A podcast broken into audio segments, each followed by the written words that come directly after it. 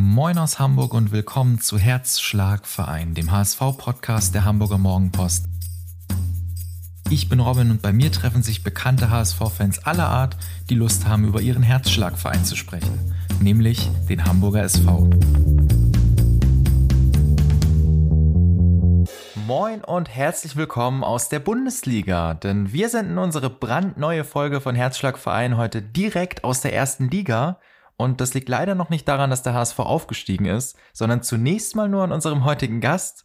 Inzwischen ist er Pressesprecher bei RB Leipzig, aber schaut natürlich immer noch mit mindestens einem halben Auge nach Hamburg. Immerhin war er bis zum vergangenen Jahr fast fünf Jahre lang Pressesprecher beim HSV und kennt den Verein daher buchstäblich in- und auswendig. Und heute Abend ist er hier bei mir bei Herzschlagverein. Ich freue mich sehr, dass du hier bist. Herzlich willkommen, Till Müller. Ja, moin aus Leipzig. Ähm, schön, mal wieder Moin sagen zu können. Und ja, wie du schon sagst, verfolge ich das Geschehen im HSV natürlich noch. Und auch sehr schade, dass du sagst, äh, wir gehen in die Bundesliga und wir müssen nach Leipzig schalten, sondern das sollte dann schon hoffentlich bald wieder auch in Hamburg möglich sein. Und damit mache ich natürlich beim HSV und drücke aus der Ferne die Daumen. Ja, damit hast du jetzt schon die Herzen aller HSV-Fans gewonnen. Du bist jetzt seit etwas mehr als einem Jahr bei RB Leipzig, also schon eine kleine Weile raus beim HSV. Ja. Wie intensiv schaust du denn tatsächlich noch, was so in Hamburg passiert? Ach, immer wenn es geht. Ich habe zwei kleine Kinder zu Hause, äh, aber wenn der HSV nicht parallel spielt zu uns, dann läuft schon immer Sky.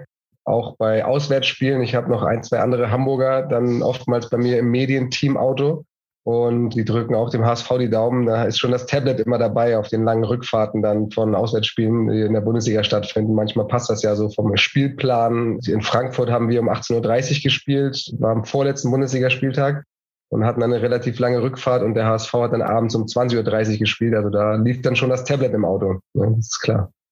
Ist man denn als Pressesprecher eines Vereins wirklich auch Fan eines Vereins oder ist das einfach nur ein Job wie jeder andere?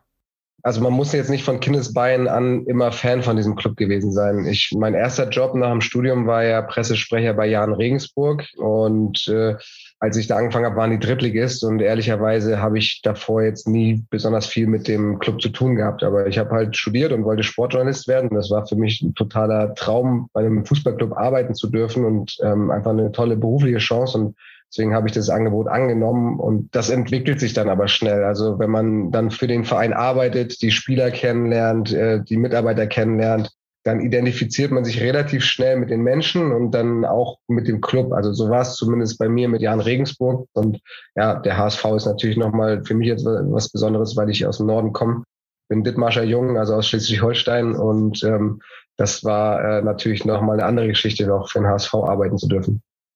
Hast du den HSV als Kind schon besonders verfolgt, bevor auch nur ansatzweise klar wurde, dass du da irgendwann mal arbeiten würdest? Ja, besonders verfolgt schon. Es war die erste Mannschaft, die ich im Stadion gesehen habe, Volksparkstadion, klar. Ich war aber kein Hardcore-Fan, muss man auch sagen. Also ich war auch mal am Millantor, ich war auch mal im Weserstadion mit meinem Papa. Mhm. Das wiederum hat sich sehr verändert, als ich dann beim HSV gearbeitet habe. Also mein Blick dann auf die anderen Nordclubs, gerade die eben genannten, ähm, auf die ist man beim HSV ja nicht besonders gut zu sprechen. Und das nimmt man dann schon auch an, wenn man da arbeitet. Das kann ich klar sagen. Also bist du auch nicht zu nah dran, sondern kannst die Spiele wirklich auch noch als Fan so richtig verfolgen? Ja, da muss man sich wirklich manchmal zusammenreißen, weil man ja irgendwie auch eine offizielle Funktion hat und seine Rolle kennen. Ganz wichtig auch als Pressesprecher ist man ja nach dem Spiel dann äh, auch ja, dafür verantwortlich, die Spieler und den Trainer zu den Interviews zu bringen. Und die sind auch meistens emotionalisiert und dann ist es sehr wichtig, dass man selber Ruhe ausstrahlt und die ein bisschen runterkocht. Aber es gibt natürlich auch Ausnahmen. Das Rettertor von Luca Waldschmidt, als wir gegen Wolfsburg, ich glaube in der 88. Minute noch den Abstieg verhindern konnten, da sind auch mir irgendwie, ja, sind mit mir die Gäule durchgegangen und ich bin irgendwie zu Luca mitgerannt zur Eckfahne und irgendwie fast mit aufs Knäuel drauf. Übrigens auch so wie Aaron Hunt und Pierre-Michel Lasogga, die an dem Tag verletzt waren und in Zivilkleidung äh, auch bei der Bank waren. Und es sind aber gleichzeitig auch Fans über den Zaun von der Nordtribüne gegangen vor lauter Freude und Emotionalität.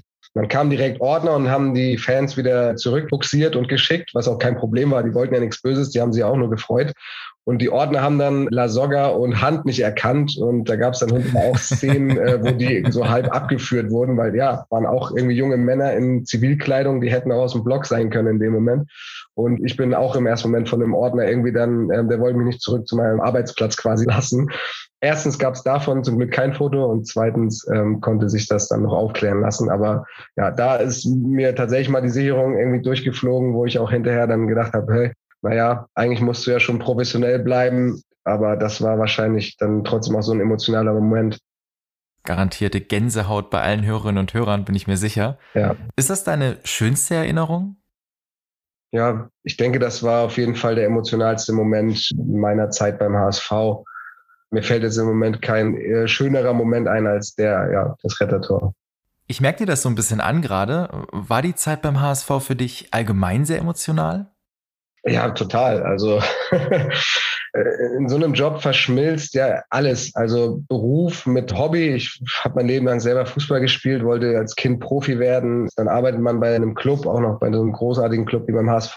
Und man merkt gar nicht mehr, wann arbeitet man, wann ist Privatleben. Man hat jetzt sicher keine 40-Stunden-Woche, sondern deutlich mehr und gibt irgendwie auch alles, um mitzuhelfen, dass der sportliche Erfolg sich einstellt. Und ähm, das ist mega emotional. Man arbeitet ganz eng mit Spielern und auch dem Cheftrainer äh, zusammen. Und meistens mag man die ja auch und dadurch ist man total mit drin. Also es ist ein extrem emotionaler Job und man hat auch nie frei. Ja. Egal, man kann ja zu keiner Party gehen oder zu keiner Veranstaltung oder zur Familie, ohne dass einer fragt, was ist denn beim HSV wieder los?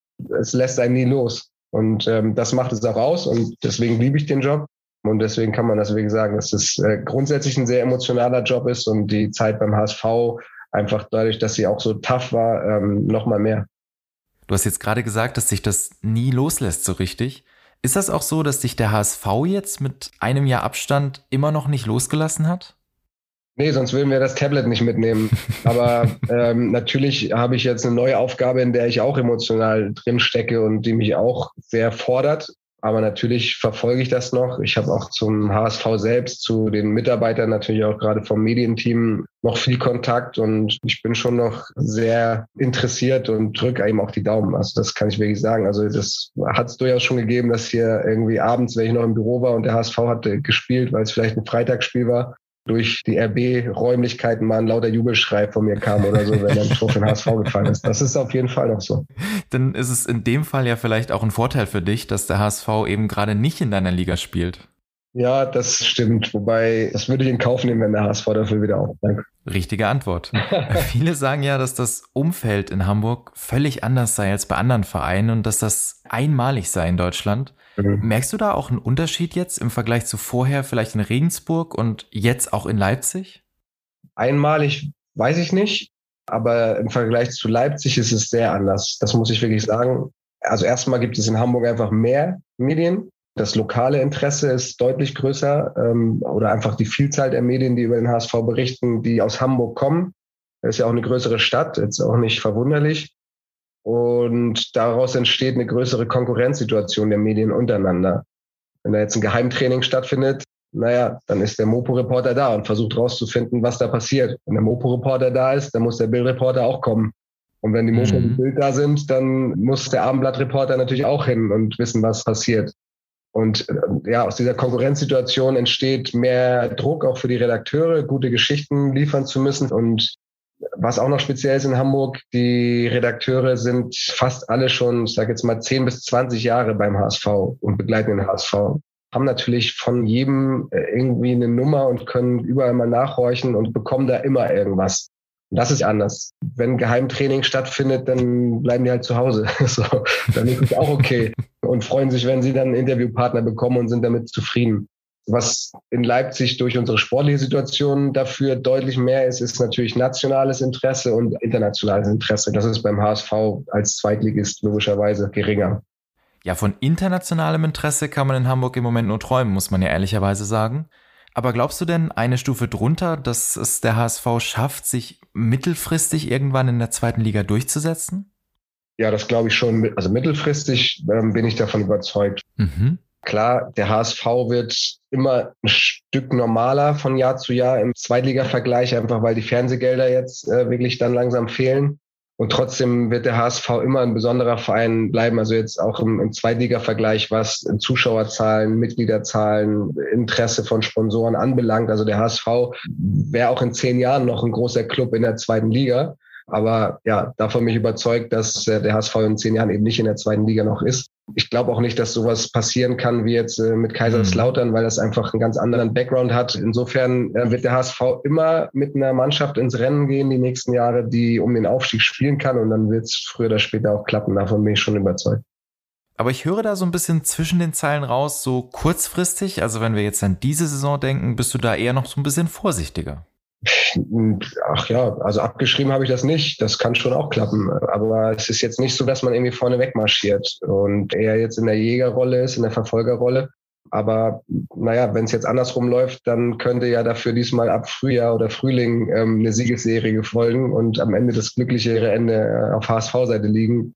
Ist ja vielleicht auch gar nicht schlecht, dass es jetzt mal ein bisschen anders ist und der HSV nicht immer der Gejagte ist. Durch den Abstieg von Schalke und auch von Werder sind natürlich auch noch andere Schwergewichte in der Liga. Und ja, vielleicht ist jetzt gar nicht so der ganz große Druck, die ganz große Erwartungshaltung auf dem HSV wie in den Jahren davor. Vielleicht ist das gar nicht schlecht, aber klar, die HSV-Fans und das HSV-Umfeld will und erwartet das natürlich trotzdem, dass der HSV am Ende auf einem der ersten drei Plätze steht.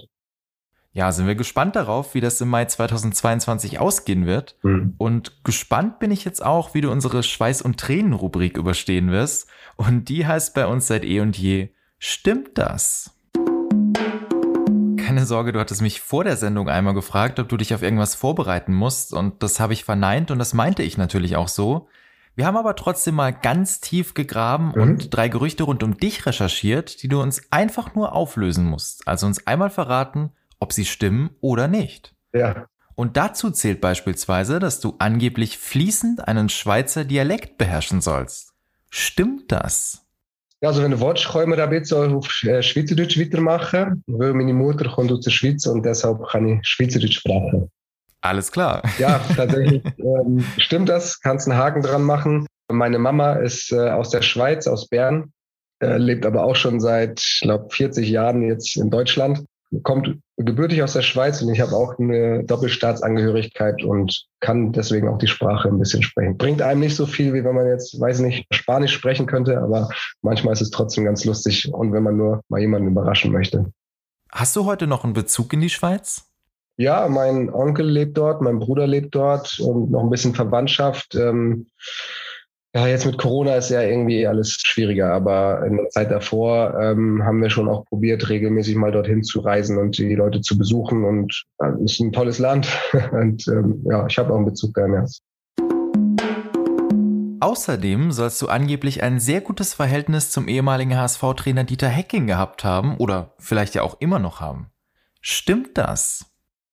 Ja, also ich würde jetzt gar nicht sagen, besser als mit allen anderen Trainern, mit denen ich so zusammengearbeitet habe, aber das war schon eng und vertrauensvoll und durch seine neue Position jetzt in Nürnberg hatten wir auch schon ein paar Mal Kontakt jetzt, so halb beruflich. Wir haben zwei Leihspieler von RB Leipzig, die bei Nürnberg gerade spielen. Und da war ich dann auch schon mal neben unserem Sportdirektor äh, gestanden, als der einen Anruf von Dieter bekam. Und dann bin ich rangegangen und solche Späße macht man dann auch mal.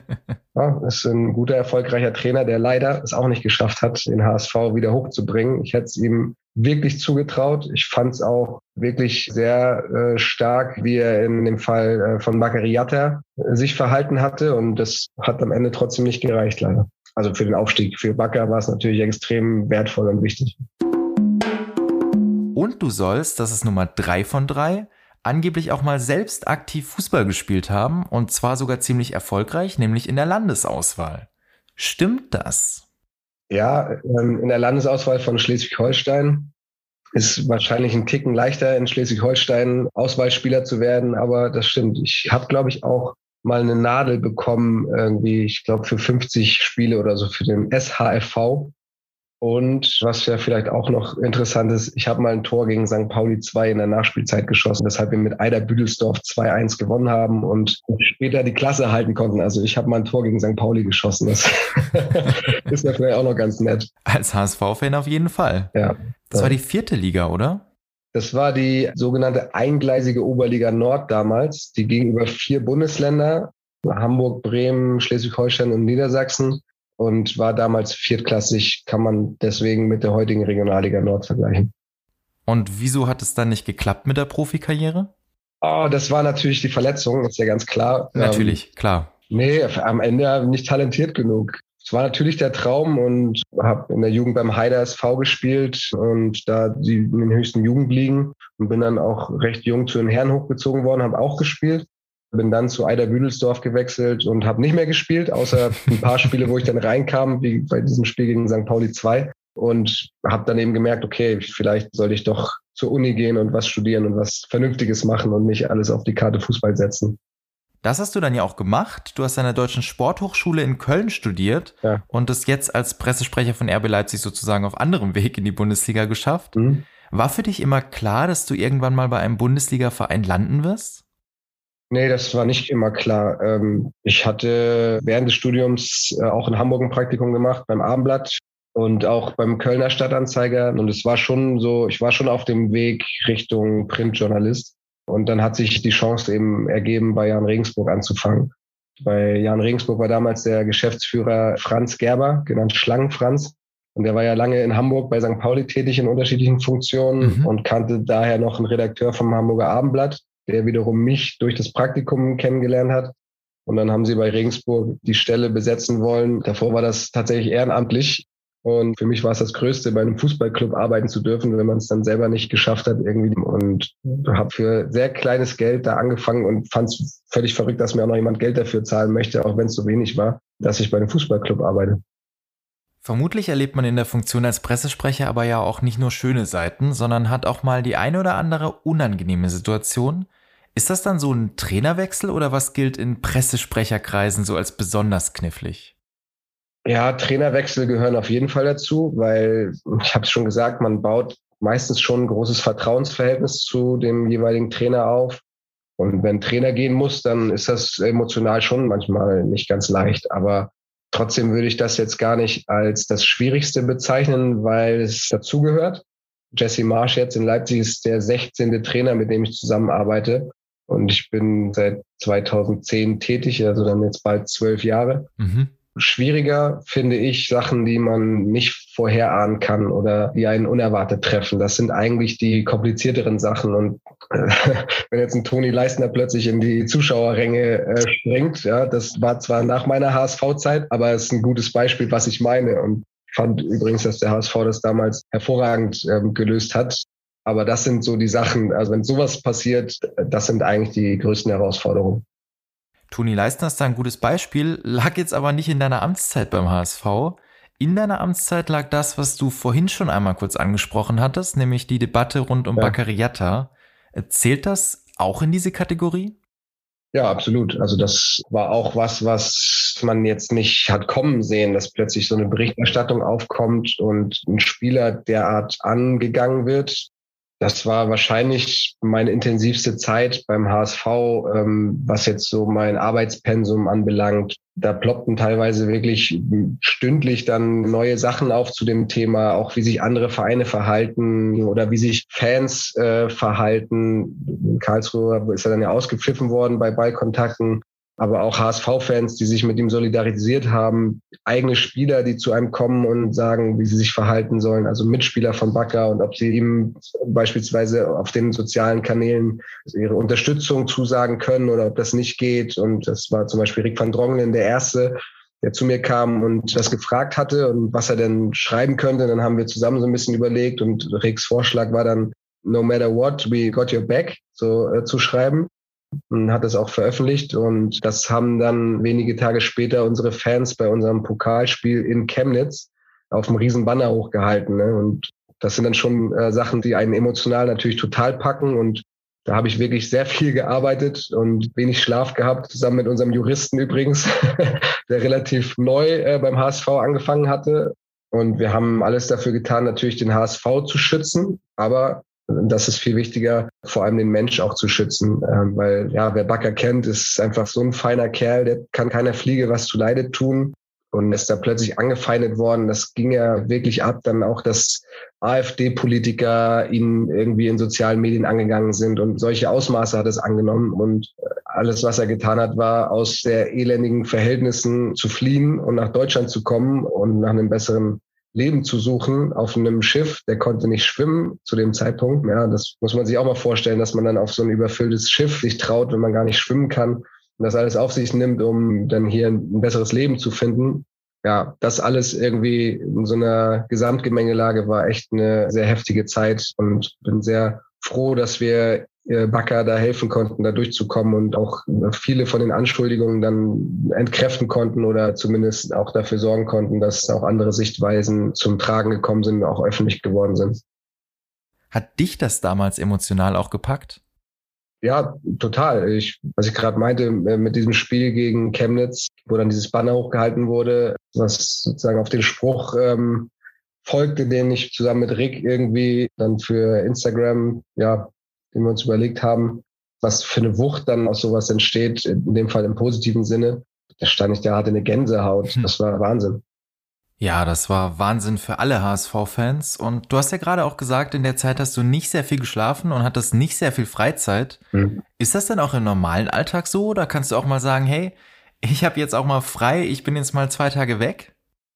Ja, bin mal zwei Tage weg. Naja, so Länderspielpausen ist schon mal ein bisschen ruhiger. Grundsätzlich ist es ein Job, wo man selten ganz abschalten kann. Mhm. Das ist mein totaler Traumjob. Ich könnte mir nichts Geileres vorstellen, als den Job zu machen, den ich mache. Aber es gibt natürlich auch ein paar ja, Kehrseiten der Medaille und die Work-Life-Balance äh, gehört definitiv dazu. Ich habe zwei kleine Kinder zu Hause. Das versuche ich natürlich trotzdem, dass die nicht ohne ihren Papa aufwachsen. Das ist mir auch sehr wichtig. Also es ist ein zeitintensiver Job. Aber es ist halt kein Job, es ist Leidenschaft. Es ist Hobby zum Beruf gemacht und fühlt sich nicht an wie Arbeit.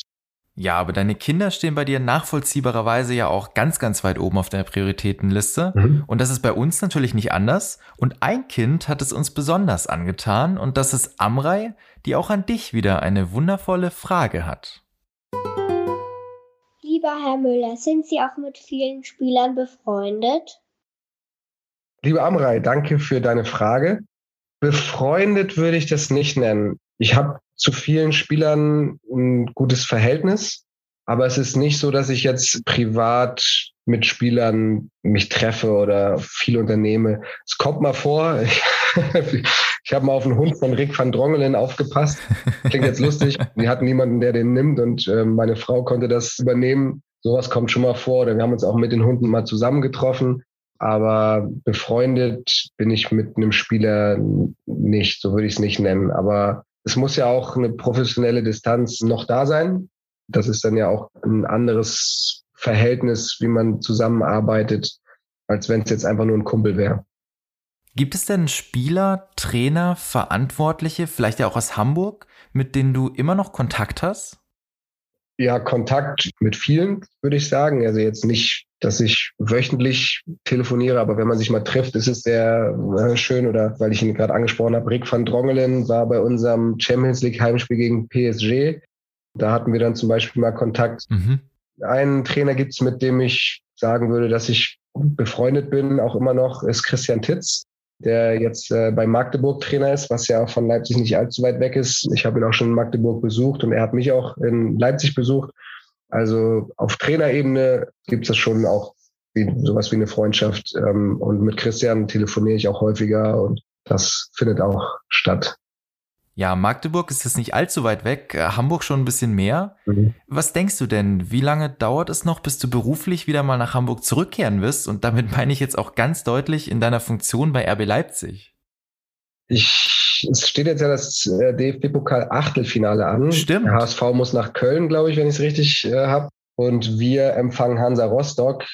Ach, ich finde, das kann schon passieren, dass da beide weiterkommen. Und meinetwegen können wir uns gerne im Viertelfinale treffen. Dann. Jetzt bist du meiner Frage sehr gut ausgewichen. Also du meinst jetzt, wann der HSV aufsteigt? Naja, ich würde sagen, das ist Stand heute wahrscheinlicher, als dass RB Leipzig absteigt. Nein, ich meine natürlich ein Aufeinandertreffen in der Bundesliga wir haben ja vorhin gesprochen, äh, mittelfristig bin ich davon überzeugt. Natürlich wünsche ich mir, dass es dieses Jahr klappt, aber mit Sportwetten bin ich nicht so bewandert. Also ja, ich hoffe, dass es klappt. Ich glaube auch, dass es klappen kann. Ich habe ja vorhin auch gesagt, so ein bisschen gar nicht diese Erwartungshaltung zu haben wie in den Jahren davor ist vielleicht gar nicht schlecht. Und ja, ich drücke die Daumen. Ja. Innerhalb der nächsten drei Jahre fahre ich beruflich auf jeden Fall wieder nach Hamburg und zwar zum HSV. Das ist mal eine Ansage. Das muss man mal dazu sagen, ne, wenn man gerade auf die Tabelle guckt. Ja, das stimmt. Ah, ja. Bei uns hier gilt natürlich nur der HSV. Selbstverständlich. Selbstverständlich. Naja, aber zumindest du bist ja wieder in der Bundesliga angekommen und das sind wir hier bei Herzschlagverein immer dann, wenn sich die Sendung so ein bisschen dem Ende zuneigt. Denn natürlich darf eine Sache nicht fehlen und das ist unsere beliebte Abschlussrubrik Bundesliga oder. Und wir beide spielen heute natürlich Bundesliga oder Bulle. Ja. Ich nenne dir gleich drei Namen und du kannst es mutmaßlich nicht wissen, sondern musst vermutlich raten und dich zwischen zwei Optionen entscheiden. Mhm. Bundesliga, wenn du der Meinung bist, dieser Name gehört zu einem ehemaligen HSV-Profi. Oder Bulle, wenn du der Meinung bist, dieser Name gehört zu einem Spieler von einem Red Bull-Verein. Okay. Und um dich zu beruhigen, es geht natürlich um Spaß und nicht um Wissen. Bundesaußenminister Heiko Maas, das ist immer ein ganz gutes Argument, hatte in der ersten Staffel auch nicht alle richtig. Ja, ja. Aber ich kann dir schon mal verraten, es wird kein Spieler von RB Leipzig dabei sein. ja, schade. Bist du trotzdem bereit? Ja. Wunderbar. Dann gibt heute mal Matthias Jürgensen den Startschuss. Ja, das klingt ja eigentlich wie so ein Däne, den der HSV in den 60er Jahren mal geholt hat. Und ich würde sagen, der war eher so Typ Raubein. Also ich sag Bundesliga. Er ist Däne, das Bauchgefühl stimmte. Er spielt aber seit 2019 für die New York Red Bulls. Ah, okay. Nee, den hatte ich nie auf dem Schirm. Er hat leider nie für den HSV gespielt, also zumindest noch nicht. Wer weiß, was da noch passiert. Da ist das 21 ein dänischer Mittelfeldstürmer. Okay. Ja. Äh, Mittelfeldstürmer. Mittelstürmer natürlich. Wir erfinden hier noch ganz neue Positionen. Ja. Machen wir lieber mal schnell weiter und zwar mit Philipp Köhn. Boah, der Name sagt mir was. Das glaube ich auch. Aber, aber ich kann ihn nicht einsortieren, aber puh, ich sag äh, Red Bull in dem Fall oder Bulle. Er ist Torhüter. Ja. Er ist sogar ein Nationaltorhüter der Schweiz. Da schließt sich der Kreis. Und er spielt bei Red Bull Salzburg. Okay. Krass. Aber ist der Stammtorwart? Nein, er hm. wurde tatsächlich auch erst zweimal nominiert. Ja, immerhin. Ja, dann immerhin. weiß ich auch, also ja, ich bin schon mal über ihn gestolpert, aber konnte ihn nicht mehr einsortieren. Für den Punkt reicht's trotzdem. Naja. Wie viel hatte Maßen? Richtig? Zwei. Zwei. Na gut, dann. Also den nächsten müsstest du richtig machen. Okay. Und das ist Pedro Neves. Wir haben ja einen Verein in Brasilien, Red Bull Bragantino. Und tatsächlich verfolge ich die relativ eng, weil die echt spannend sind. Die sind äh, letztes Jahr aufgestiegen in die erste brasilianische Liga und haben sich dann für Copa Südamericana qualifiziert, was so wie die Euroleague äh, ist. Und stehen da jetzt auch im Finale. Und ich glaube nicht, dass der dort spielt und sage deswegen HSV. Oder eine Bundesliga mal, das, äh, das Schlagwort, ne? Ja, das lasse ich schon gelten oder würde es gelten lassen, wenn es denn richtig wäre. Ja. Das ist nämlich falsch. Bragantino. Er spielt für Red Bull Brasil. Also du warst auf dem richtigen Weg. Ah, ja. Ausgebildet übrigens in der Jugend des FC Everton. Okay. Verrückt. Ja, schade. Ich würde sagen, mit einem von drei hast du ein durchschnittliches Ergebnis. ja, ja, ja. Also, ja, bei 50-50 dann ein Drittel zu erzielen. Naja, okay. Ja, dieser Jingle leitet immer so ein bisschen das Ende unserer Sendung ein. Leider muss ich sagen. Till Müller, herzlichen Dank an dich, dass du dir heute Abend die Zeit für uns genommen hast. Ja, gerne. Vielen Dank, hat Spaß gemacht. Das freut mich immer sehr zu hören. Am Mittwoch geht's für euch zum FC Brügge in der Champions League. Ein nicht ganz unwichtiges Spiel für euch. Ja, es ist die letzte Chance, äh, europäisch zu überwintern. Wir sind natürlich auch in einer sehr schweren Gruppe mit äh, PSG und Manchester City. Das heißt, ich will nicht sagen, es war klar, dass wir die Champions League nicht schaffen, aber es war jetzt auch nicht völlig überraschend. Aber Brügge hat uns leider im Hinspiel geschlagen und steht deswegen auch vor uns in der Tabelle. Und wenn wir das Rückspiel jetzt gewinnen, dann ähm, stehen wir wieder vor ihnen und können dann am letzten Spieltag sagen, in die Euroleague einziehen. Und ist natürlich nicht so schön wie Champions League. der anderen Seite wäre das auch eine geile Chance, da weit zu kommen und vielleicht sogar mal ja, die Euroleague zu gewinnen. Das sollte Motivation genug sein für die Jungs, dann in Brügge Gas zu geben. Auf jeden Fall. Wir drücken aus Hamburg die Daumen. Mittwoch um 21 Uhr. Und ich weiß schon, was Sie dann vier Tage später machen werden, liebe Hörerinnen und Hörer. Nämlich die neue Folge von Herzschlagverein anhören. Sonntag 18 Uhr ist Ihr wöchentlicher Pflichttermin, den Sie inzwischen auswendig kennen sollten. Und dann gibt es zumindest stimmlich gesehen eine echte Weltpremiere hier bei uns. Ich freue mich schon sehr drauf, das dürfen Sie nicht verpassen. Haben Sie einen guten Start in die Woche und bis dahin. Danke, ciao.